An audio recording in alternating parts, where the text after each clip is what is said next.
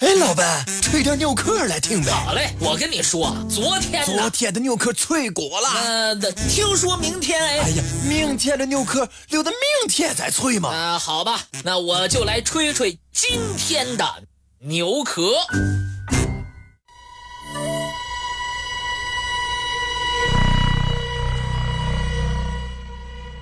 美国国防高等研究计划署。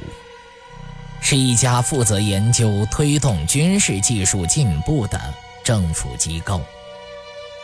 它的目标是通过支持革命性、高回报的研究项目，将基础发现转化为军事应用，保持美国军事技术上的领先地位。该机构参与的工作都堪称高度保密事项。国防高等研究计划署成立于1957年，建立的初衷是为了应对苏联1957年突然发射的卫星，以及两国之间的太空竞赛带来的挑战。该机构名称当中的“国防”两个字是后来加上去的。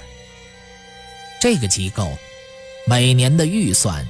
超过三十亿美元，被很多人称为美国国防部的首席创新机构。这个机构根据各个项目招聘组成专家队伍，并以其独立性而著称。DARPA 最显著的成就之一，就是发明了 Apprement。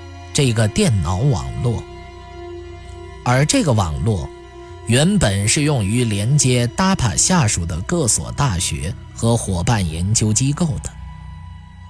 这是第一个使用分组交换的网络。这个技术奠定了现代通信时代发展的基础，而这个网络也被认为是互联网的前身。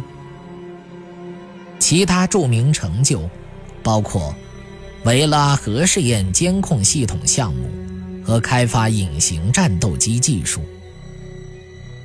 鉴于此，DAPA 也自然而然地蒙上了一层神秘的面纱，成为那些担心这样一个不用向公众负责的智囊机构。到底能开发什么样的技术或物品的人士的主要目标？有些人甚至由此宣称，DARPA 取得的部分成就，实际上是对所捕获的外星飞船进行反向工程的结果。要是事实果真如此，我们不仅要赞叹人类实在是聪明。也干得漂亮。二零零九年，位于北兰道夫街六百七十五号的 DAPRA 新总部破土动工，新址距离弗吉尼亚广场的老址只有很短的距离。新总部大楼共有十三层高，占地面积三点二公顷。这也是在阿灵顿建设的首个按照国防部建筑物反恐最低标准的建筑，但在安保方面运用了最高精尖的技术。